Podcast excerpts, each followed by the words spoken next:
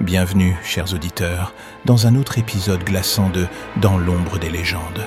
Aujourd'hui, nous plongeons dans un monde qui transcende l'ordinaire, un voyage à travers les affaires de meurtre les plus déchirantes de l'histoire. Les histoires que vous entendrez ici ne sont pas pour les âmes sensibles, elles sont des contes qui vont glacer votre sang et hanter vos nuits, je l'espère. Notre premier récit nous emmène en France, en 1933. Léa et Christine Papin, deux domestiques en apparence ordinaire, ont commis un acte si brutal qu'il a ébranlé la nation.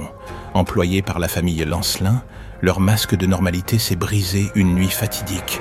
Les Lancelin ont été retrouvés sauvagement assassinés, les yeux arrachés, les visages méconnaissables. Les sœurs, enfermées dans leur chambre, ont été trouvées allongées calmement sur leur lit, à côté d'un marteau ensanglanté. Les conséquences? La descente de Christine dans la folie et la disparition silencieuse de Léa dans l'anonymat. Une bonne raison de réfléchir avant d'engager une nouvelle femme de chambre. Ensuite, nous nous aventurons sur les rivages mystérieux d'Adélaïde, en Australie. Nous sommes en 1948 et un homme non identifié est retrouvé mort sur la plage. Aucune violence, aucune cause de mort apparente.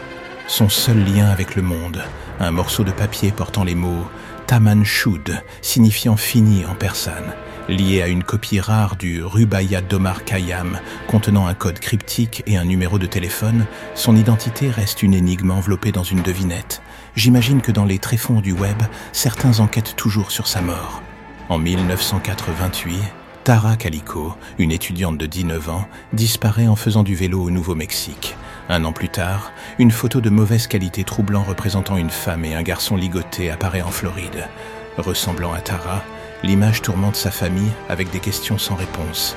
Malgré plusieurs pistes et photos envoyées au fil des ans, le sort de Tara reste enveloppé de mystère. Encore une fois, l'affaire est aussi froide qu'un cadavre entend un cold case. Imaginez, si vous le voulez, une série de pieds humains détachés échouant sur les rivages de la Colombie-Britannique et de Washington depuis 2007.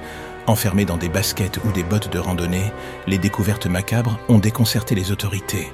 Alors que certains ont été identifiés, liés à des accidents ou des suicides, d'autres restent inexpliqués, alimentant des théories allant des tueurs en série aux canulars les plus sordides.